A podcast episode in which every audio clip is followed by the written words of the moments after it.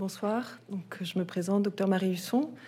Euh, je suis responsable de l'unité neurologie de l'enfant et de l'adolescent du CHU de Bordeaux et je travaille particulièrement autour euh, euh, dans l'accompagnement des enfants avec troubles des apprentissages, troubles du langage et, troubles 10 dans le cadre du centre du langage de l'enfant.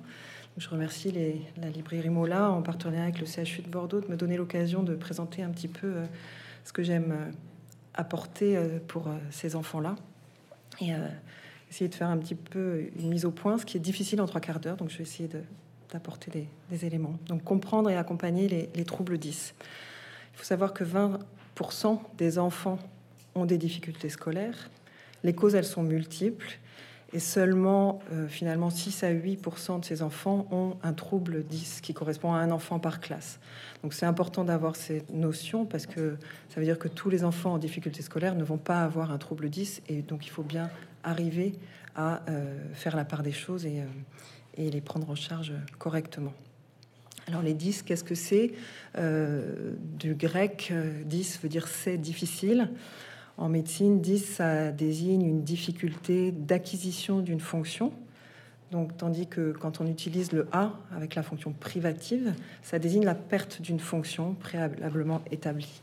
Donc, on opposera par exemple un trouble de développement du langage oral ou dysphasie, qui va finalement empêcher l'enfant d'acquérir correctement un langage oral, à l'aphasie d'un sujet qui a déjà un langage oral bien développé et qui, par un accident vasculaire cérébral, par exemple, une lésion cérébrale, va perdre la fonction euh, langagière. Euh, cette notion de neurodéveloppement, je vais y revenir euh, longuement et ça me paraît important. En tout cas, tous les 10, tous les troubles 10 ont en commun des répercussions euh, sur les, apprentissages et vont entraîner des difficultés scolaires. Donc ces troubles 10, ils vont apparaître au cours du développement de l'enfant, au cours du développement des différentes fonctions cognitives qui peuvent survenir avant ou au cours des premiers apprentissages, voire un peu plus tard, en fonction de euh, l'importance qu'on va demander la mise en jeu de, la fonction requise. Par exemple, l'acquisition du langage écrit même si ce trouble existe d'origine euh, du neurodéveloppement, n'apparaîtra que lorsque l'enfant va apprendre à lire et donc pas avant euh, le début de l'élémentaire. Et puis, euh, comme il s'agit d'un trouble développemental, ben, il va persister à l'âge adulte. Il se répercute de façon significative sur l'insertion scolaire, je l'ai dit, mais également professionnelle et aussi dans le milieu social, que ce soit dans la famille ou auprès des amis. Donc il peut y avoir des conséquences affectives et comportementales qu'il faut considérer. Et en fait, ces difficultés entraînent une incapacité à automatiser une procédure. C'est-à-dire que l'enfant va parler sans réfléchir, l'enfant va lire sans réfléchir, va faire un geste sans réfléchir.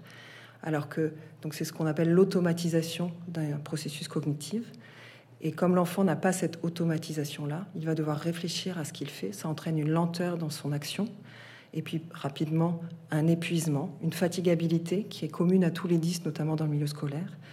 Et euh, on va le retrouver euh, donc euh, de manière plus ou moins importante en fonction, en fonction des 10. Alors les troubles 10, c'est quoi? Donc on a dit c'est difficile, vous entendrez parler de troubles 10, vous entendrez parler de troubles cognitifs spécifiques, spécifiques d'une fonction cognitive et non pas de l'ensemble des fonctions cognitives là ce qui intéresse la déficience intellectuelle. Vous entendrez parler de troubles des apprentissages. En tout cas, tous, ils ont une répercussion sur euh, l'apprentissage scolaire. Alors, euh, les nouvelles terminologies, en fait, les nouvelles classifications euh, changent un petit peu la terminologie de ces troubles. Donc, avant, on parlait de 10 quelque chose. maintenant, la dysphasie donc, concerne en fait les troubles de développement du langage oral. Et donc, la nouvelle terminologie, ça sera lors d'un bilan orthophonique, vous verrez troubles du développement du langage oral. Alors, c'est important de l'avoir en tête parce que certains enseignants avaient dit ben, nous, on ne sait pas qu'il est, par exemple, dysphasique ou dyslexique, parce que dans le compte rendu de l'orthophoniste, il était écrit trouble du développement du langage oral ou du langage écrit. Et donc, les parents n'avaient pas dit à l'enseignant c'est une dyslexie parce que pour eux, ils n'avaient pas fait le lien. Avoir cette notion aussi des nouvelles terminologies. Et donc, les troubles 10 donc, euh, sont répartis à peu près en six, concernent ces six catégories. Le trouble du langage oral, qu'on appelait la dysphasie. Les troubles d'apprentissage avec déficit en lecture, donc la dyslexie. Et ou troubles d'apprentissage avec déficit en expression écrite ou dysorthographie. les troubles du développement de la coordination du geste moteur ou des fonctions visuospatiales, ce qu'on appelait la dyspraxie, et parmi lesquels on va trouver la dysgraphie, le trouble du geste graphique qui empêche l'enfant d'écrire correctement à l'école, les troubles d'apprentissage avec déficit du calcul ou encore dyscalculie. On va avoir euh, assimilé à ces troubles 10 le trouble de déficit de l'attention avec ou sans hyperactivité qui va toucher les fonctions euh, de développement des capacités, des processus attentionnels.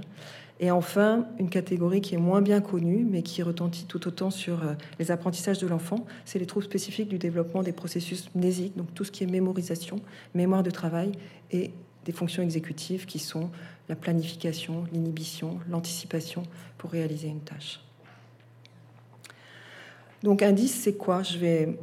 Il me paraît important d'avoir en tête ces six éléments pour définir indice. C'est un trouble, on parle de trouble et pas de maladie, qui est significatif, durable, notion de temps, spécifique, spécifique d'une fonction cognitive, structurelle, liée à une lésion cérébrale, ou en tout cas une origine cérébrale, et qui a un caractère inattendu. On parle de handicap invisible.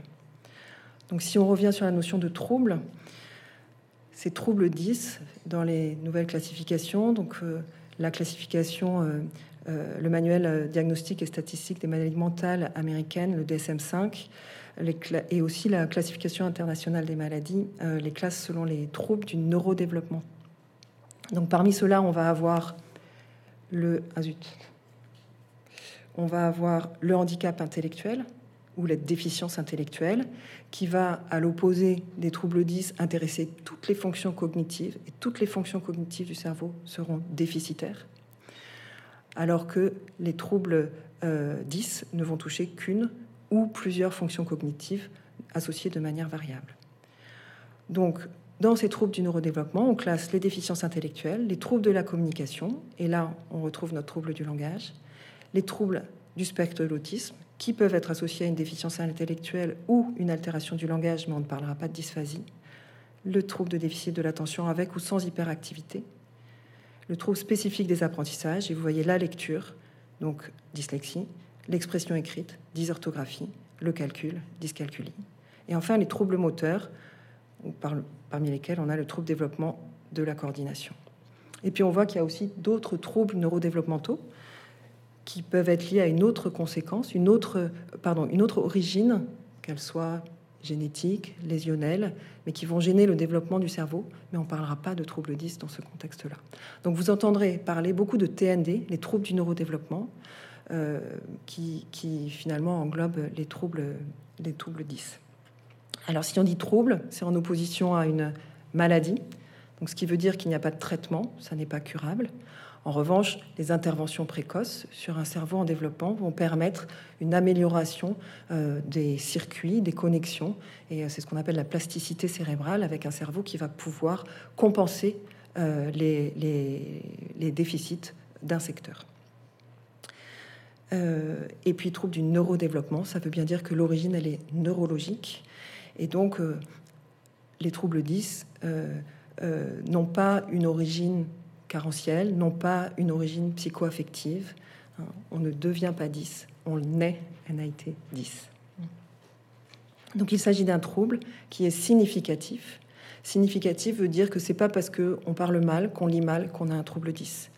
Significatif, ça veut dire que on a un score dans la fonction langage oral, langage écrit, geste, écriture, qui est déficitaire de manière significative par rapport à ce qu'on attend pour l'âge de l'enfant. Et donc, ça fait appel à des bilans. Donc, en fait, on attend un bilan orthophonique pour le langage oral, le langage écrit, le calcul, un bilan psychomoteur pour toutes les fonctions de coordination du geste et du développement de l'environnement spatial. Le bilan d'ergothérapie pourra aider également pour poser les, diagnostics. Alors, il y a, bien sûr, il y a d'autres professionnels comme, qui vont intervenir hein, pour euh, les, les, prises en charge de ces enfants et aider euh, au diagnostic, mais ce sont les trois principaux euh, qui sont importants à, signaler.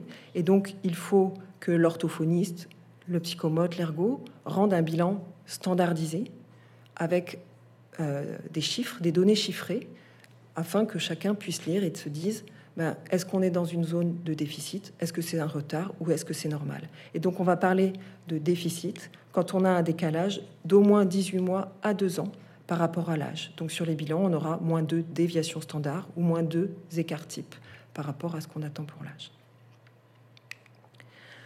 Ce trouble spécifique, il est durable. Un trouble neurologique euh, développemental, donc le cerveau a du mal à se développer et le cerveau va se développer de manière anormale pour procéder euh, au développement des différentes fonctions. Euh, et donc ce qui veut dire que ça ne va pas se corriger. Et donc la durabilité, elle est importante. C'est pareil, ça va opposer finalement, je vous ai mis une courbe de normalité. Prenons un langage oral, un langage écrit. L'enfant, il commence, il développe son langage oral et la courbe, on connaît les étapes du développement du langage. Un enfant qui a un retard dans son développement du langage, eh ben, il est soit sur la courbe du retard, sur la courbe de déviance qui va entraîner la fonction, qui va signer le caractère 10. Et en fait, le retard, ben, avec le temps et les rééducations, on voit que les scores, donc des bilans standardisés, reprennent finalement la courbe normale. Donc on a une récupération de la fonction. Il s'agissait d'un retard. Le trouble neurodéveloppemental, il est durable dans le temps, de par l'anomalie structurelle au niveau cérébral. Et donc, on va avoir un enfant qui va progresser. On n'est pas dans une maladie qui empêche la fonction, on est dans un trouble qui limite le bon développement de la fonction. Et du coup, l'enfant va continuer à se développer, mais il y a un moment, il y aura une limite. Et donc, on va arriver à un écart type qui va persister entre ce qui est attendu pour l'âge et euh, le bilan de l'enfant.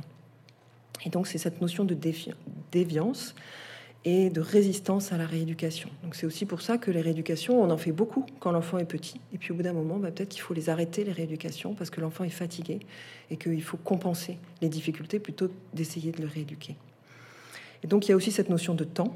Il ne faut pas être pressé pour poser un diagnostic. Il faut agir, mettre du soin, entendre l'enfant, l'accompagner. Mais le diagnostic, peut-être qu'on ne posera pas tout de suite. Et notamment pour la dyslexie, le trouble d'acquisition de la lecture eh bien, on va pas poser un diagnostic, ça sera impossible de le poser au début du CP, puisque l'enfant, il apprend la lecture à partir de la grande section, mais CP, CE1, et il faudra attendre vraiment la fin du CE1, quand il aura eu ces deux années d'apprentissage, pour voir si la difficulté en lecture persiste, ou si au contraire, elle, se corrige, et à ce moment-là, on était juste dans un retard. Le trouble, il est spécifique, spécifique des différentes fonctions, ce qui veut dire qu'il ne touche pas l'ensemble des fonctions cognitives, et donc, il n'y a pas de déficience intellectuelle. La déficience intellectuelle touche, altère toutes les fonctions cognitives. Donc, il faudra un bilan psychologique. Je vous ai mis la WIPSI, le WISC, ce sont deux types d'échelles qui analysent le quotient intellectuel en fonction de l'âge. Chez un enfant qui a une fréquentation scolaire normale, euh, qui est indemne de tout déficit neurosensoriel, important ou non compensé. Donc les déficits neurosensoriels, c'est un trouble de la vision, un trouble de l'audition. Donc il va falloir tester l'audition de manière systématique chez un enfant qui ne développe pas son langage oral. Et un enfant qui a des difficultés de repérage visuel ou des difficultés en lecture, il faudra aussi avoir euh, testé absolument euh, la, fonction visuelle par un bilan ophtalmologique et orthoptique.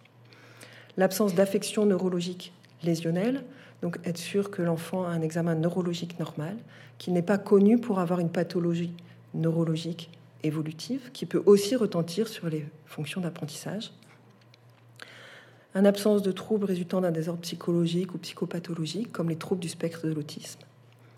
Et puis surtout, important, l'absence de carences socio-éducatives. Euh, donc, ça introduit la notion de diagnostic différentiel. Le trouble, il est aussi structurel, donc ça reprend les notions de neurodéveloppemental, les études euh, anatomique, histologique, d'imagerie fonctionnelle et puis surtout euh, l'étude des sciences cognitives euh, nous ont montré qu'il y avait différentes aires qui étaient impliquées dans différents processus cognitifs et qui étaient déficients ou qui fonctionnaient pas comme il faut en fait, et parfois même l'association de différentes zones cognitives ne se fait pas correctement, avec des circuits qui ne sont plus les mêmes que chez l'enfant normolecteur ou l'enfant, on va dire, normotypique.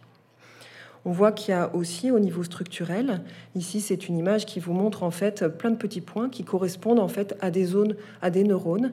Les neurones, ce sont les cellules qui se mettent à la surface du cerveau, qui correspondent à la substance grise. Et en fait, lors du développement embryonnaire, les cellules partent du centre du cerveau, elles vont migrer à la périphérie pour rejoindre une place qui est déterminée et constituer les différentes aires euh, euh, cérébrales. Et on s'aperçoit que finalement, ben, dans cette migration, dans cette mise en place des neurones, certains s'arrêtent à une place qui n'est pas la leur, qui peuvent entraîner un dysfonctionnement de certaines zones cognitives. Enfin, on peut voir que ce corps calleux, qui est cette bande-là blanche que vous voyez au milieu du cerveau, en fait, c'est une bande de neurones qui croisent d'un côté à l'autre euh, le cerveau droit et le cerveau gauche, qui relie les deux hémisphères cérébraux, qui permettent une coordination. Alors, il a plein de fonctions, mais en tout cas, on s'aperçoit que chez certains patients avec un trouble 10, ce corps calleux, il est trop gros, comme s'il y avait besoin de faire connecter encore mieux les hémisphères, peut-être pour compenser le déficit euh, d'un hémisphère par rapport à l'autre. Donc il y a bien une cause structurelle. Et donc l'enfant, il va naître avec cette difficulté. Et puis surtout, quand il sera adulte, le cerveau, il aura toujours cette anomalie de structure. Donc c'est pour ça que les troubles vont résister à la rééducation. Et quand l'enfant passera à l'adolescence et à l'âge adulte, il pourra toujours avoir une difficulté. Euh, on va voir, ça va être atténué. Le caractère inattendu, inattendu en fait parce que ben, l'enfant, il va bien, il a un développement normal, il n'a pas de maladie, et puis finalement, ben, il n'y arrive pas. Et euh, donc on parle aussi de handicap invisible, hein, ces troubles 10, on, ne perçoit pas euh, physiquement, euh, il n'y a pas de manifestation en dehors ben, des fonctions qui sont testées ou des apprentissages. Françoise Dolto disait le piano est mal accordé, mais le pianiste est intact, effectivement. Il n'y a pas d'anomalie visible. Et donc ce caractère inattendu, il doit euh, justement sur euh, la possibilité euh, d'un trouble 10. Alors ces troubles 10, ils ont quand même des facteurs génétiques. On s'aperçoit qu'il y a plus de membres de la famille qui ont un trouble 10 quand il y a déjà un diagnostic posé. Et ça s'est vu chez des vrais jumeaux par rapport à des faux jumeaux. Les vrais jumeaux, donc c'est les jumeaux dits monozygotes. Et on voit que parmi pour des jumeaux monozygotes, on a plus de risques, on a une concordance de 70% de risque d'avoir euh, un trouble 10, alors que chez des faux jumeaux, les jumeaux dizygotes, il n'y aura que 30% qui auront euh, euh, tous les deux un 10. Et quand on a un apparenté au premier degré, donc un père, une mère, un frère ou une sœur, on a un risque de 40% d'avoir également un trouble 10. Ça touche plus les garçons que les filles. Alors en fonction des troubles, ça va être 3 à 4 garçons pour une fille. Et euh, bah, les troubles, ils vont être de degrés de sévérité très variables. On a des troubles très légers qui peuvent être facilement compensés, et puis on a des troubles très sévères qui, au contraire, vont demander des aménagements importants, et qui vont constituer un réel handicap et nécessiter une reconnaissance auprès de la MDPH. Ces troubles, ils seront fréquemment associés entre eux, et dans 40% des cas, on a au moins deux troubles 10 associés, on parle de comorbidité. Donc la dyslexie, trouble de la lecture ou dyscalculie sont fréquemment associés. Dyscalculie, euh, pas très bien étudié. Enfin, il y a des controverses, mais on trouve souvent des troubles du calcul chez l'enfant dyslexique. Et puis on a aussi des troubles de la coordination du geste moteur ou dyspraxie ou des déficits attentionnels. Donc il va falloir prendre en compte toutes ces difficultés pour les enfants. Et puis pour le langage oral, la dysphasie, bah, elle retentit toujours sur l'acquisition du langage écrit, puisque le langage écrit n'est qu'un code de, l'oral, donc ça sera difficile pour l'enfant d'apprendre à lire, même si faut leur apprendre à lire. Dans tous les cas, on aura une répercussion importante au quotidien sur la vie courante, la vie scolaire, l'insertion sociale et professionnelle. Une fatigue et une lenteur, parce que je vous l'ai dit, l'absence d'automatisation des procédures, ça génère de l'anxiété pour ces enfants, une souffrance psychologique qui parfois est sévère, et puis l'enfant, il va se dévaloriser, il va désinvestir très progressivement. Et il y a des enfants qui ont des vraies phobies scolaires parce qu'on ne reconnaît pas leurs troubles et on va leur dire qu'ils sont bêtes, euh, qu'ils sont feignants, qu'ils ne sont des bons à rien. Et ça, ils en sont persuadés. Et Daniel Pénac, vous connaissez, hein, qui, a quand même, qui a écrit euh, beaucoup. Hein, il disait J'étais une nullité scolaire, je n'avais jamais été que cela. C'était beaucoup plus qu'une certitude, c'était moi. De cela, certains enfants se persuadèrent très vite, et s'ils ne trouvent personne pour les détromper, comme on ne peut vivre sans passion, il développe, faute de mieux, la passion de l'échec. Donc il écrivait ça dans Chagrin d'école, livre qu'il a écrit sur ses difficultés, hein, où il expliquait que sa maman euh, euh, le, était désespérée puisqu'il était cancre et qu'il a mis longtemps avant de comprendre qu'il avait une dyslexie. Donc on veut éviter ça. Donc c'est pour ça qu'il faut bien repérer, bien comprendre et, euh, et puis prendre en charge très précocement les enfants, à la fois dans le cadre du soin, dans le milieu social et dans le milieu scolaire. Donc le diagnostic, le repérage, il doit être précoce, indispensable. Alors c'est souvent la famille qui va dire bah, il ne parle pas, euh, il est maladroit, euh, il n'arrive pas euh, à s'orienter, il bouge tout le temps, il est dans la lune tout le temps. Voilà, des repérages. Il n'arrive pas, il fait pas de Lego pour l'enfant qui a un trouble de la construction, de, la, du développement des coordinations. Et puis l'enseignant va s'apercevoir aussi que ben, cet enfant il est en décalage par rapport aux autres, alors que finalement ben, cet enfant paraissait normal. Donc ce repérage, il est important pour pouvoir mettre en place précocement des soins. Les soins, ils vont permettre de compenser, de contourner la difficulté. Tant que l'enfant est petit, alors petit, qu'est-ce que ça veut dire? Souvent au moins le, la maternelle et le primaire. Là, il faut l'aider.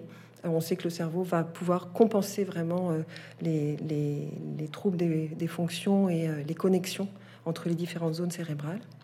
Et puis quand on arrive à l'adolescence ou à l'âge adulte, c'est plus difficile. On essaiera de finalement euh, compenser plus que de, plus que de, récupérer une fonction. Les aménagements pédagogiques, ils visent à ce que l'enfant, il reprenne goût aux apprentissages, il reste persuadé qu'il est valable. Donc, et il faut limiter la fatigabilité. Je vous dirai un mot sur la double tâche. Hein, et puis éviter les troubles du comportement et des investissements scolaires. Donc le maître mot, c'est valoriser l'enfant en permanence hein, et s'appuyer plus sur ce qui fonctionne plutôt que sur ben, ses déficits, même si là, je parle beaucoup de déficits. Et donc le diagnostic, il n'est pas toujours facile, parce que vous avez vu, il faut du temps, parce que parfois il y a plusieurs 10, donc, euh, ben, et parfois il y en a d'abord un qu'on voit, euh, par exemple un trouble du déficit de l'attention, et puis finalement euh, l'enfant, quand il arrive en primaire, ben, il n'arrive pas à lire non plus. Et puis bah, peut-être qu'il n'arrive pas à écrire non plus. Donc il a peut-être une comorbidité avec plusieurs 10. Donc ça donne sur les cas complexes des évaluations pluridisciplinaires qui vont intégrer la plainte de l'enfant par le biais des parents, l'enseignant, et puis euh, les différents professionnels que sont les paramédicaux avec les orthophonistes, psychomotriciens, ergo, et puis parfois les médecins. Et les médecins généralistes, ils sont un peu débordés. Ils sont très sollicités pour avoir des prescriptions de bilan, mais ils savent pas lire les bilans où ils n'ont pas le temps. Donc certains s'y attellent et euh, font des formations. Donc je ne veux pas dire qu'ils ne savent pas le faire, mais c'est compliqué. Donc euh, ben, on fait appel à des équipes qui connaissent un peu ça. Et moi, c'est dans ce cadre que j'interviens au CHU en, recours euh, de troisième ligne pour une évaluation pluridisciplinaire. Alors je vais essayer de faire un peu un focus sur chacun des troubles en essayant de passer un peu vite. Mais donc on parle du trouble du développement du langage oral, anciennement dysphasie. Alors j'ai mis au singulier, on pourrait mettre au pluriel, hein, parce qu'il n'y a pas, il y a autant de dysphasie qu'il y a d'enfants avec euh, euh, des développements différents. Donc je vous rappelle, hein, il s'agit d'un trouble structurel significatif. Significatif, il faut qu'il y ait un bilan orthophonique qui soit déficitaire, au moins deux écarts types, 1,5 à 2 écarts types en dessous de la norme, durable dans le temps, donc avec euh, ce décalage du développement langage, normal du langage chez un enfant qui est intelligent, qui n'a pas de carence socio-éducative, qui n'a pas de troubles neurosensoriels. Il faudra avoir testé l'audition, qui n'a pas de troubles psychiatriques, notamment du registre du spectre de l'autisme, qui n'a pas de pathologie neurologique. Alors, les dysphasies, ça touche 1% de la population scolaire, donc il y en a un peu moins fréquemment que la dyslexie qu'on peut retrouver euh, beaucoup plus largement euh, dans les classes.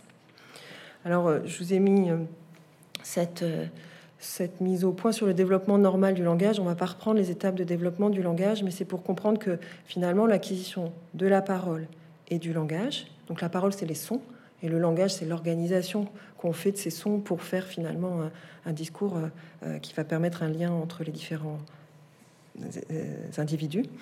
Il se réfère à un système à trois composantes. Donc il y a la forme, l'aspect formel du langage, le contenu, c'est le sens qu'on donne à ce langage, et puis l'usage qu'on va pouvoir en faire. Et si on met ça, si je vous donne ça, c'est que bah, l'enfant, il va pouvoir avoir un trouble dans le développement de son langage à tout, euh, sur toutes les composantes du langage. Donc il va y avoir sur la phonologie. La phonologie, c'est le son. Donc c'est l'ensemble des sons d'une langue qui peuvent se euh, combiner entre eux pour former des mots. La syntaxe, donc c'est la phrase, c'est l'organisation des mots entre eux pour faire une phrase. Donc ça, c'est aussi lié d'une culture. Hein. C'est un, apprentissage explicite. La morphologie. La morphologie, bah, c'est les indications grammaticales de, des conjugaisons, les accords. Si je vous dis une danseuse, vous savez qu'il s'agit de quelqu'un qui danse et puis qui est une fille, alors que danseur, bah, c'est plus masculin. Le contenu donc revoit ce qu'on appelle la sémantique ou le sens du discours et il s'appuie sur le vocabulaire ou le lexique. Et enfin, l'usage.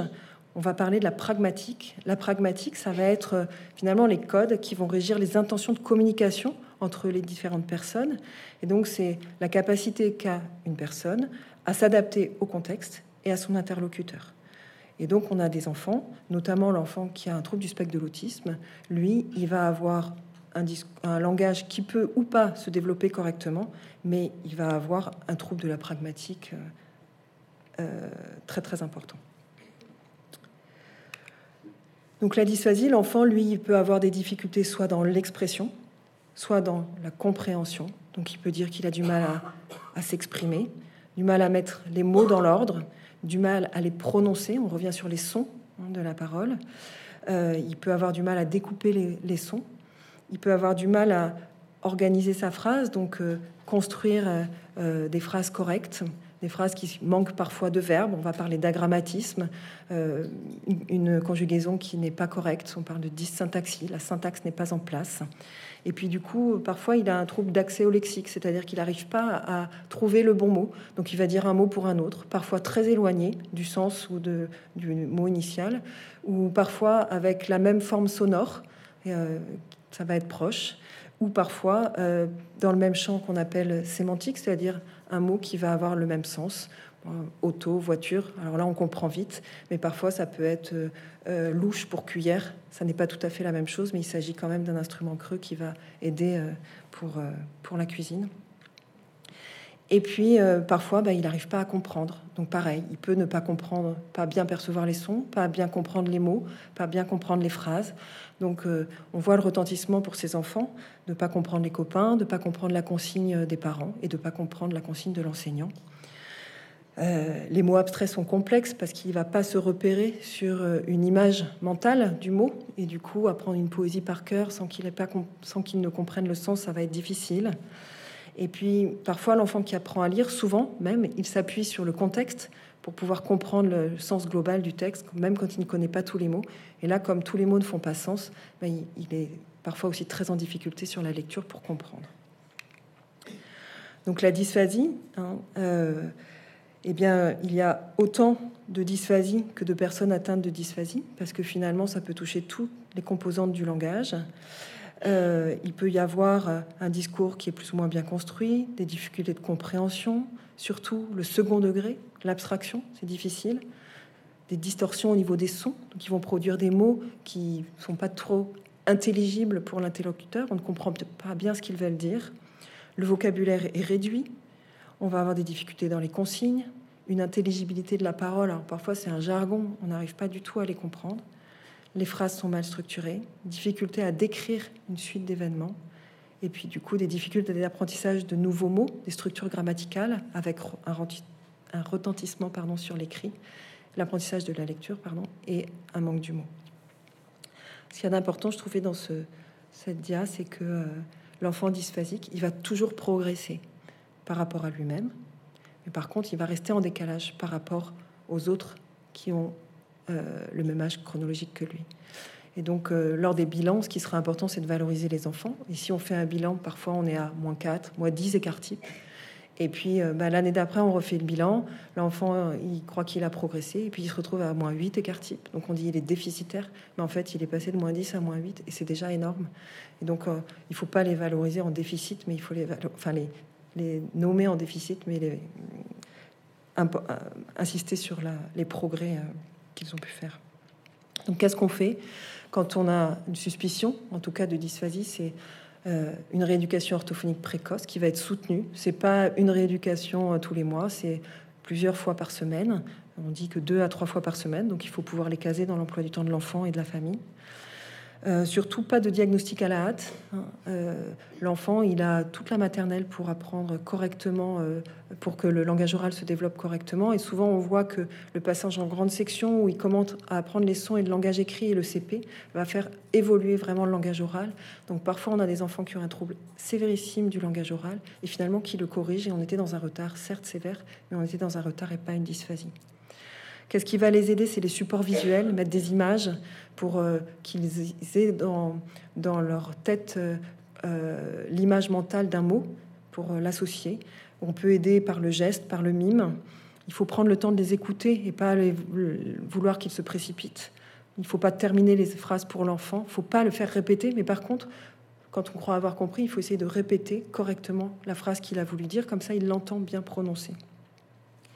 Donc c'est quelques idées, hein. il y a plein de choses à mettre en place. Et puis les aménagements pédagogiques qui vont se faire euh, bah, de manière euh, variable en fonction de la sévérité du trouble. On parlera du PAP, le projet d'accompagnement personnalisé, qui doit être systématique chez tout, enfant avec un trouble 10. Et puis quand c'est sévère et que ça entraîne un handicap réel, on pourra passer au projet personnalisé de scolarité, le PPS, qui euh, est un, un contrat d'aménagement pédagogique qui relève du handicap, donc ce qui veut dire qu'il y a une reconnaissance de handicap auprès de la MDPH. Un petit exemple pour que l'enfant comprenne une consigne, voilà, avec des pictogrammes, euh, pour qu'il comprenne la consigne donnée par l'enseignant, donc pour entourer, barrer, cocher ou relier. Comme ça, euh, il a l'oral, mais il voit aussi visuellement ce qu'il doit faire. Un mot sur la dysphasie et le langage écrit. Donc, euh, l'apprentissage précoce de la lecture est indispensable. Donc souvent, on dit aux orthophonistes, dès la grande section, apprenez les lettres, apprenez les sons, apprenez à la lecture de syllabes à ces enfants, parce qu'on sait que ça va structurer leur langage. Donc il y a un rôle qui est facilitateur dans la création d'images verbales pour que l'enfant prononce mieux. Et puis c'est un support dans les processus d'encodage phonologique. Et ça, ça modèle aussi, euh, c'est un modèle pour la structuration du discours, puisqu'on a un code linéaire de l'écrit et du coup, la phrase est complète à l'écrit et l'enfant va pouvoir s'appuyer dessus. Une méthode peut être utilisée, c'est cette méthode-là, la méthode des alphas, où finalement les petits personnages, euh, sur un mode ludique, euh, euh, correspondent en fait au son que va faire le mot et la lettre à laquelle ils correspondent. Donc il y a la planète des alphas, et l'enfant peut s'appuyer là-dessus pour apprendre la lecture. Alors que deviennent les enfants dysphasiques? Ben, L'évolution elle est variable, fonction de la précocité de la prise en charge et des adaptations pédagogiques. Le degré de compensation, il dépendra bien sûr des troubles associés. S'il y a juste une dysphasie, que toutes les autres fonctions cognitives sont intègres, il sera moins en difficulté. S'il a un niveau cognitif global d'intelligence qui est euh, élevé, il aura plus de facilité aussi à compenser son trouble. Hein. et euh, et généralement, l'intégration en maternelle se fait assez bien. Ces enfants, ils arrivent à avoir des copains, ils n'ont pas trop de difficultés. Euh, en CP, on dit qu'il faut leur apprendre la lecture, mais, euh, mais ils seront quand même en difficulté pour coder euh, et, apprendre la lecture. Souvent, ils arrivent à, à lire, mais ils peuvent être en difficulté sur la transcription, donc sur l'orthographe, et puis sur la transcription dans l'organisation d'une phrase aussi à l'écrit peuvent avoir des difficultés en mathématiques. Au collège, c'est un petit peu plus compliqué parce que on, arrive la langue vivante et euh, euh, c'est difficile pour un enfant dysphasique qui arrive déjà pas à s'exprimer correctement dans sa langue maternelle d'apprendre une langue étrangère et euh, les langues qui sont peu, peu transparentes, c'est-à-dire qu'il n'y a pas de correspondance stricte entre le code écrit et les sons, c'est-à-dire qu'il y a un même son ne code qu'un code écrit. Euh, et, et, réciproquement, va être très difficile à, acquérir pour l'enfant. Donc l'anglais est particulièrement difficile. L'expression écrite reste difficile. Euh, souvent, on essaye de les dispenser d'une deuxième langue vivante en quatrième. Et puis, euh, généralement, il y a des orientations en filière courte. Alors, on, a, on accompagne de mieux en mieux ces enfants. Et bah, j'ai eu des enfants que j'ai accompagnés et qui allaient jusqu'au baccalauréat euh, avec des aménagements, des difficultés. Mais euh, il va falloir peser le pour entre euh, l'énergie qu'ils dépensent et, et le coût engendré par vouloir avoir un bac à tout prix et puis partir en filière courte avec un épanouissement dans un domaine où finalement il y a moins de contraintes et ils peuvent aussi être tout aussi performants. L'adulte, eh ben, l'adulte qui a corrigé son trouble, il a quand même des difficultés et sur des, études qui avaient été faites, des questionnaires en fait de qualité de vie, euh, il disait que finalement ils avaient du mal à comprendre l'humour, ils avaient du mal à comprendre l'implicite, hein, le second degré c'était difficile, et puis c'est des adultes qui aiment qui n'aiment pas trop prendre la parole, euh, qui restent euh, à l'économie dans leur dialogue. Euh, et, qui parfois, quand ils essayent d'expliquer quelque chose, ne sont pas très informatifs. Ils ne donnent pas beaucoup de détails, c'est un petit peu compliqué. Les troubles de la lecture, euh, apprentissage avec déficit en lecture, dyslexie et de l'expression écrite, dysorthographie. Donc il s'agit d'un trouble significatif, durable d'accès au langage écrit. Donc il faut un bilan orthophonique qui nous montre qu'on a deux écarts types par rapport euh, au niveau attendu pour l'âge de l'enfant. Donc bien sûr, en grande section, on ne parle pas de dyslexie. Chez un enfant normalement scolarisé, si on n'a pas appris à lire, on ne peut pas être dyslexique, en tout cas on ne peut pas le savoir. Intelligent, sans trouble du langage oral. L'enfant dysphasique, il aura forcément des troubles du langage écrit. Alors vous verrez souvent, il est dysphasique et dyslexique. C'est un, peu un abus de langage, mais euh, ce sont deux entités différentes un terme de troubles sensoriels. Il faudra bien avoir vérifié l'audition, puisque l'écrit va coder du son, donc il faut être sûr qu'il les perçoive correctement. Et puis la vue, pour qu'il puisse bien apprécier le, signal visuel des, lettres. Euh, et, euh, je me répète, pardon, et sans troubles psychologiques, euh, notamment autisme. Donc on ne va pas poser de diagnostic avant la fin du CE1, puisque l'enfant, il apprend à lire sur ces deux années. Alors comment on lit? Classiquement, on a deux voies de lecture. Euh, la voie indirecte d'assemblage phonologique et la voie directe d'adressage ou orthographique. L'enfant qui apprend à lire, il va utiliser cette voie-là. Ça correspond un peu aux deux méthodes de lecture, la méthode par assemblage, le B à bas, et puis la méthode syllabique et euh, la méthode globale. Donc en fait, cette euh, voie indirecte d'assemblage ou phonologique permet en fait un repérage visuel des lettres l'enfant va faire un traitement syllabique, c'est-à-dire qu'il va d'abord décomposer en syllabes et puis il va reconnaître les lettres. Ces lettres, visuellement, il faut qu'il leur donne un son. Donc il y a un transcodage phonologique. Il fait correspondre la trace écrite à la forme sonore. C'est le, système de conversion graphème-phonème. Et puis il va assembler tous ces sons, tous les phonèmes qu'il a, qu'il a lus. Et euh, ça lui donne une forme orale. Et cette forme orale, ben, il la connaît et il l'associe à un sens. Voilà comment l'enfant lit. Donc ça, ça demande à avoir aussi ben, déjà une bonne perception visuelle des lettres, une bonne euh, conscience des sons, la phonologie, et puis une bonne mémoire à court terme, puisque c'est un déchiffrage qui est lent. Et quand on lit le début d'un mot, on va le coder, dans on va l'intégrer dans sa mémoire à court terme. On décode la fin du mot, puis il va falloir aller récupérer dans sa mémoire euh, le premier segment pour les assembler. les enfants qui ont un déficit dans la mémoire, la mémoire à court terme ou la mémoire de travail, ils sont très en panne aussi sur la lecture.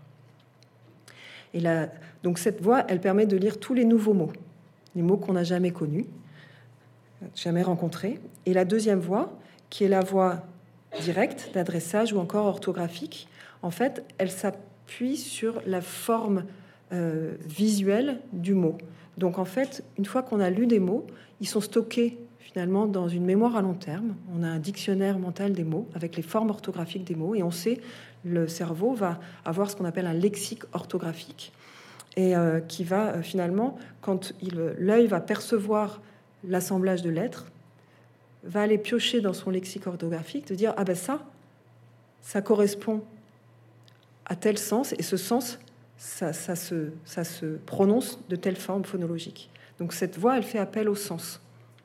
Donc elle est intéressante parce que finalement, elle va nous permettre de lire les mots irréguliers. Si vous lisez le mot monsieur par l'utilisation de la voix d'assemblage direct, vous allez lire monsieur, alors que si vous utilisez la voix indirecte d'adressage, ben, vous récupérez le sens et vous savez que ça se prononce monsieur. Donc ça permet aussi de lire tous les mots donc irréguliers et puis ce qu'on appelle les mots qui ne s'écrivent pas pareil donc les homophones qui chantent pareil, mais qui ne s'écrivent pas de la même manière et du coup qui ont un sens différent. Par exemple, le vin qu'on boit, le nombre 20 ou, euh, la, ou en vin. Voilà. Euh, et donc c'est la forme orthographique qui va donner du sens. Donc ça, on a besoin d'une bonne mémoire à long terme et d'une bonne attention visuelle. Donc un petit exemple, c'est pour vous montrer que normalement, votre cerveau va reconnaître l'ensemble des lettres et vous allez tout à fait être capable, si vous êtes bon lecteur, peut-être qu'il y a des dyslexiques dans la salle, euh, être capable de, de lire euh, cette phrase en utilisant votre voix d'adressage.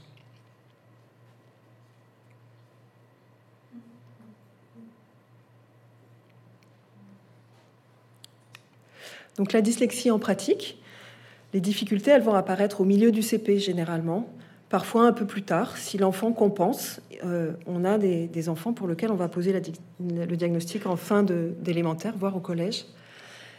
Et euh, on va s'interroger quand on a une discordance entre les difficultés d'apprentissage du langage écrit, la lecture et l'orthographe, alors que l'enfant, il est euh, performant dans les autres compétences, hein, dans les autres domaines, euh, compétent dans ses réponses orales ou compétent dans tout ce qui est euh, calcul et mathématiques qu'on apprend, en tout cas en début de CP. Un exemple, quand la lecture se met pas en place, on a un trouble de l'orthographe derrière. La dysorthographie est toujours associée à la dyslexie. Certains euh, décrivent des dysorthographies isolées, mais c'est rarissime. Et donc vous voyez ici euh, l'enfant qui, euh, à 9 ans, alors qu'il est en CE2, a du mal à orthographier correctement le texte d'en dessous. Et donc c'est difficilement lisible et du coup il aura aussi des difficultés lui-même pour se relire. Là c'est une dictée tirée d'un bilan orthophonique et donc, c'est un corbeau perché sur l'antenne d'un bâtiment, tient dans son bec une souris blessée. Rendu furieux par cet oiseau cruel, des enfants lancent des cailloux pour l'obliger à s'envoler. Donc, vous voyez que quand l'enfant dyslexique veut transcrire sa pensée, eh bien, il y a des fautes d'usage dans les mots, des fautes d'orthographe. Et là encore, on n'a pas de faute de segmentation sur ces deux exemples, mais parfois les mots sont collés et on a des inversions, des omissions de lettres, un télescopage qui fait que la production écrite est parfois incompréhensible. Donc, on a dit que la dyslexie est un trouble structurel, que l'enfant naît avec ça, mais par contre, euh, on apprend à lire quand c'est PCE1. Mais avant, il y a forcément euh, ben, des signes précurseurs. Donc c'est sûr que le diagnostic, on ne va pas le poser avant la fin du CE1, mais le repérage est important et dès la moyenne grande section de maternelle, on a des éléments de repérage qui sont indispensables à, prendre en compte, et notamment euh, par les enseignants. Euh, justement sur euh, ben, la conscience des sons. Est-ce que l'enfant perçoit bien les sons? Le comptage des syllabes, dès la moyenne section, on fait compter l'enfant, hein, on fait frapper les syllabes dans les mains. Donc il a déjà conscience que le, langage se décompose en éléments euh, de sons différents et ce qui va être codé par l'écrit. La mémoire à court terme, pourquoi on apprend des comptines à l'enfant et des, petites poésies ou des petites, des petites chansons, ben, c'est aussi pour travailler cette mémoire. Les épreuves de dénomination rapide, c'est comment il est capable de récupérer rapidement euh, finalement euh, du vocabulaire et puis son niveau de connaissance de lettres. S'il ne connaît pas les lettres, s'il ne connaît pas les graphèmes en grande section, il va être très en difficulté pour apprendre à les assembler en CP. Donc ce qui veut dire que bah, dès la grande section, on peut quand même orienter ses enfants vers l'orthophoniste, même si on n'a pas le diagnostic à ce moment-là. Mais en tout cas, on suspecte. La rééducation, ben, c'est l'orthophonie pour euh, la lecture. Il faut qu'elle soit adaptée, ciblée aux difficultés que rencontre l'enfant, parce que la dyslexie, ça va être euh, une des deux atteintes, la voie d'adressage ou la voie d'assemblage, parfois les deux, et là c'est plus sévère, on parle de dyslexie mixte. Et euh, on demande à ce qu'elle soit faite sur le temps scolaire, parce que sinon vous rajoutez encore plus à l'enfant de, charges cognitives après l'école, il est déjà épuisé, et donc on essaye de le faire sur le temps scolaire. Il va falloir avoir fait un bilan ophtalmologique, voire orthoptique, hein, sur le balayage visuel et être sûr qu'il euh, perçoit bien les, lettres. On peut faire appel à un ergothérapeute pour euh, tout ce qui est euh, aussi orientation et aide sur le graphisme, souvent associé à des troubles dyslexiques voire de la psychomotricité qui va avoir une vertu un peu euh, globale à la fois sur la motricité, sur comment l'enfant euh, euh, perçoit son trouble et les difficultés rencontrées, sans oublier un soutien psychologique. Et puis surtout, c'est des enfants qu'il faut réévaluer de manière régulière. On met en place une rééducation, puis on se dit, on fait six mois, un an, et puis au bout d'un an, on fait un point. Donc on refait un bilan, on voit comment va l'enfant, comment il est par rapport à lui-même sur son bilan et comment il est dans sa vie de tous les jours et dans ses apprentissages. Quels aménagements pédagogiques? Le but, c'est limiter la double tâche, réduire la fatigabilité. Donc, bien sûr, les aménagements, ils sont adaptés à chaque enfant, à réévaluer. Donc, le PAP, je vous en ai parlé, hein, ça ne nécessite pas euh, une reconnaissance de handicap. Donc, pas de dossier MDPH, euh, ça dépend du médecin scolaire, ou alors un PPS s'il y a une reconnaissance de handicap, si la dyslexie est très sévère. On proposera du temps supplémentaire favoriser les interventions à l'oral, puisqu'à l'oral, il est pertinent. On peut demander à l'enseignant de relire à l'oral une consigne écrite, comme ça l'enfant l'a entendu et il, va plus facilement se mettre à la tâche sur l'écrit. Limiter tout ce qui est écrit, puisque ça le met en difficulté, donc pas de punition en faisant des copies de lignes. On peut demander euh, à ce qu'il ait le support des cours, soit par euh, euh, bah, un camarade tuteur, soit une photocopie, soit maintenant tout ce qui est numérique informatique. Donc dans les collèges, on a les plateformes informatiques qui doivent marcher, il faut les utiliser à fond, là, sur tout ce qui est pronote, et, et ça marche de mieux en mieux, c'est pas encore bien. On ne pénalisera pas l'orthographe, sauf si on demande, c'est une évaluation euh, type, ciblée et donc euh, la dictée. Et puis les dictées, il faudra les préparer ou qu'elles soient dictées à trous. On peut proposer des QCM, accepter des réponses courtes, pas développées. On peut présenter un texte qui est aéré, avec un caractère, généralement on dit euh, double interligne, une police de type Arial 14 qui est mieux perçue visuellement par l'œil. On évite de le faire lire à haute voix pour le mettre mal devant ses copains et le dévaloriser. et donc toujours le valoriser, et puis, bah, chez ces enfants-là, l'outil informatique peut être une solution avec euh, des logiciels de synthèse vocale, de dictée vocale. Et euh, je pense que ça, c'est intéressant. Les enfants dyslexiques, bah, l'évolution, elle est variable. Euh, ils acquièrent souvent une lecture fonctionnelle. qui dit fonctionnelle dit que bah, ils comprennent ce qu'ils lisent. Souvent, on a une normalisation de la qualité et de la vitesse de lecture. Mais ce qui est souvent résistant, c'est l'orthographe. Et l'adulte dyslexique, il restera avec des, fautes d'orthographe. L'anglais sera difficile. Et puis vous voyez, ben, il y a des personnes qui ont fait euh, des belles choses, ou en tout cas qui ont, qui ont atteint leur but alors qu'ils avaient des dyslexies. Donc quand on s'inquiète, quand s'inquiéter pour euh, le langage écrit, en grande section devant tout trouble résiduel du langage oral, pour les difficultés à percevoir les sons, à connaître les lettres, et puis en CP, si l'enfant, euh, finalement, euh, dès Noël ou janvier, il n'arrive pas à rentrer dans la combinatoire, là, il va falloir l'aider. Ou s'il lit pas à la fin de CP, là, il faut vraiment s'alerter et mettre en place de l'orthophonie. Les troubles du développement de la coordination du geste moteur ou dyspraxie, c'est important de comprendre que le geste, c'est un ensemble de mouvements coordonnés qui sont réalisés, euh, qui se coordonnent dans l'espace et également dans le temps euh, pour réaliser une action volontaire. Donc on parle de dyspraxie, de troubles d'acquisition des coordinations, de troubles de la coordination du développement, euh, de troubles de développement de la coordination ou TDC. Donc en fait, une praxis, c'est le fait d'acquérir une gestion automatisée d'un type de geste après en avoir fait l'apprentissage. Donc apprendre à s'habiller, apprendre à utiliser la cuillère, apprendre à pédaler, apprendre à nager, tout ça, on a acquis, on ne réfléchit plus, on fait le geste de manière automatique. L'enfant dyspraxique, il n'automatise pas ses procédures et du coup, il va être en difficulté pour la réalisation du geste avec une lenteur et puis un coût systématique puisqu'il doit réfléchir à la façon dont il doit faire le geste.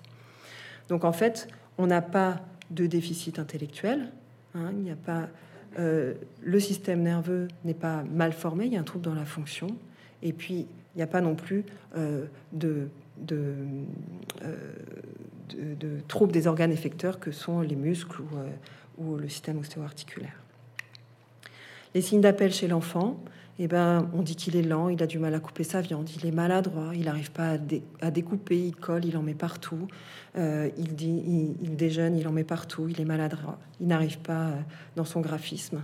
Et puis par contre, il y a des signes positifs aussi, c'est un enfant qui parle bien, euh, il va surinvestir la sphère verbale, il va aimer les loisirs, écouter de la musique, aller au cinéma, il est intéressé, et puis souvent il s'entoure des adultes puisqu'il ne va pas faire les mêmes activités que les enfants de son âge puisqu'il n'arrive pas dans le geste. Donc là, c'est un grand tableau qui vous montre ben, qu'il y a des conséquences à la fois sur la vie scolaire, sur la vie quotidienne, sur l'insertion sociale chez ces enfants qui ont une dyspraxie, parce que le geste, est utile dans tous les domaines. Et donc moi, je trouve que c'est le trouble 10 le plus sévère et qui mérite le plus euh, de soins et de compensation parce que euh, il va être gêné euh, ben, pour s'habiller seul, pour se laver, pour euh, déjeuner. Il va être en peine à l'école pour le graphisme. Il va être en peine dans les activités sportives pour se placer sur le terrain avec ses copains. il va pas attraper la balle correctement, donc c'est celui auquel on passera jamais la balle. et puis il y a un rôle important de, l'environnement. Et donc, il faut les valoriser et on voit qu'il faut leur permettre de faire des activités sportives. Il faut euh, euh, arrêter de dire qu'ils sont maladroits, qu'ils sont des bons à rien. Parce que finalement, euh, avec de la bienveillance, ils arrivent à comprendre leurs difficultés et ils s'améliorent. Donc, la prise en charge, bah, je vous l'ai un peu dit, hein, il y a une remédiation qui est extrêmement lourde chez l'enfant dyspraxique, qui va nécessiter une prise en charge à la fois en psychomotricité pour tout ce qui est intégration du schéma corporel, le geste, l'espace, en ergothérapie pour travailler la motricité fine, rééduquer le graphisme, voire mettre en place l'outil informatique qui me paraît important pour ces enfants-là. L'orthopsie va aider dans la fixation oculaire et le bon repérage dans l'espace feuille, dans l'espace global et dans la rapidité du traitement de la prise des indices visuels. Et l'orthophonie va les aider également, peut-être aussi dans tout ce qui est logico-mathématique. Donc les aménagements pédagogiques, c'est apprécier la fonction euh, altérée et euh, compenser, donc notamment la tâche écrite. Utiliser euh, des outils de géométrie, c'est compliqué pour ces enfants. Tenir une règle, tracer un, trait avec une règle, c'est difficile. Donc on a des outils avec une règle et avec une poignée qui peut les aider. et plein d'autres aides possibles. Et pour ces enfants-là, moi je pense que l'aide à l'autonomie peut passer aussi par euh, euh, la présence d'une aide humaine en classe. Donc l'AESH, c'est l'aide pour les élèves en situation de handicap. L'avenir professionnel des enfants dyspraxiques va dépendre des compétences préservées. Et c'est souvent des enfants qui n'ont pas des métiers manuels, mais qui vont plutôt avoir des métiers d'éloquence. Un mot sur le TDAH. Euh, donc, c'est le trouble du développement des processus attentionnels. Euh, c'est fréquent, 5 hein, à 7 des enfants, plus fréquemment chez l'enfant. On va retrouver euh, ben, une transmission dans la famille, enfin une hérétabilité chez des parents. On a 67% de risque d'avoir un enfant avec TDAH. C'est le trouble 10 dans lequel il y a le plus d'intervention des facteurs environnementaux. Et puis c'est le seul qui puisse être, euh, qui est considéré comme pouvant être associé à une déficience intellectuelle ou à un trouble du spectre de l'autisme, par exemple. Donc le TDAH, rapidement, inattention, impulsivité, hyperactivité. L'inattention, il est rêveur, distractible, n'écoute pas, il perd ses affaires. Impulsivité, il va répondre, il va pas être patient, il va répondre à la fin de la, fin de la question, il coupe la parole. Hyperactivité, il bouge partout, il se met en danger, il se lève, il tombe de sa chaise. Donc en classe, c'est compliqué. Donc euh, les prises en charge, c'est surtout psychoéducatives. On peut mettre en place des aménagements pédagogiques. Il y a des traitements médicamenteux, mais qu'on mettra vraiment en deuxième intention. Et puis l'adulte TDAH, enfin l'enfant deviendra un adulte TDAH, donc c'est important de le prendre en charge précocement pour qu'il comprenne son fonctionnement et qu'il arrive à être plus euh, tranquille, on va dire, dans sa vie d'adulte. Quelques aménagements pédagogiques pour le TDAH. Ben, on peut mettre un élastique euh, sous la chaise, comme ça, il bouge les pieds, il embête personne, il ne se lève pas. On, essaye de l'isoler, on, l'isole sensoriellement. On peut mettre des casques anti-bruit parce qu'il va être distrait par les moindres bruits. Euh, on peut mettre un coin où on l'isole dans la classe. Le timer, ça c'est très important. Euh, ça permet de séquencer le temps de travail et le temps où il a le droit de ne pas travailler. Donc ça, ça peut être une aide qui est souvent assez précieuse à la maison. Un mot sur la double tâche. Donc, euh, on a parlé de double tâche. Alors, il y a différents troubles qui sont associés de manière variable. Est-ce que c'est une comorbidité ou est-ce que c'est la conséquence? La conséquence, ben, c'est quand l'enfant il n'arrive pas à gérer la double tâche. Par exemple, l'enfant ben, qui a une dyslexie sévère, il va avoir un déficit attentionnel. Mais s'agit-il d'un TDAH ou est-ce que c'est la conséquence de son trouble? Il n'est pas capable de rester attentif quand il est aussi en train de lire. L'enfant dyspraxique, il n'est pas capable de comprendre ce qu'il euh, lit ou ce qu'il écrit, pardon, ou pas capable de faire attention à son orthographe quand il est en train d'essayer de faire son geste graphique. Hein, donc la double tâche est difficile pour ces enfants.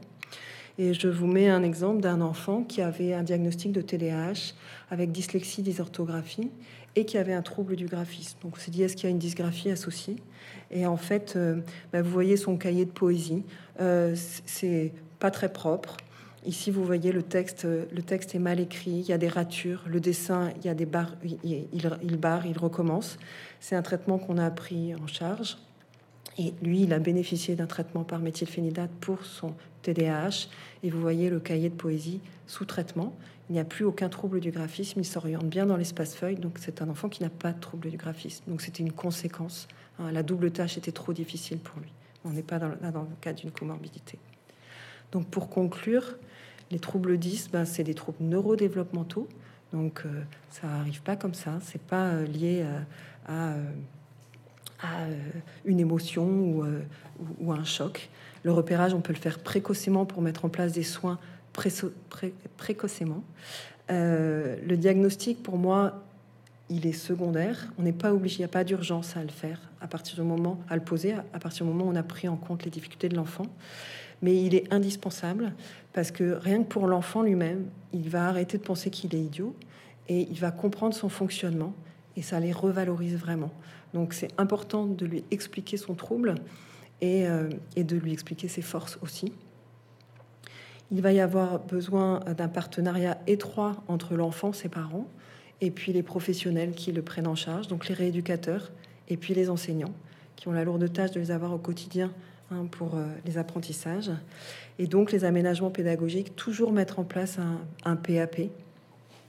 Et puis euh, bah, le PPS je, vous l'ai déjà dit un petit peu au fil euh, du diaporama, le handicap, euh, euh, ben, il n'est pas toujours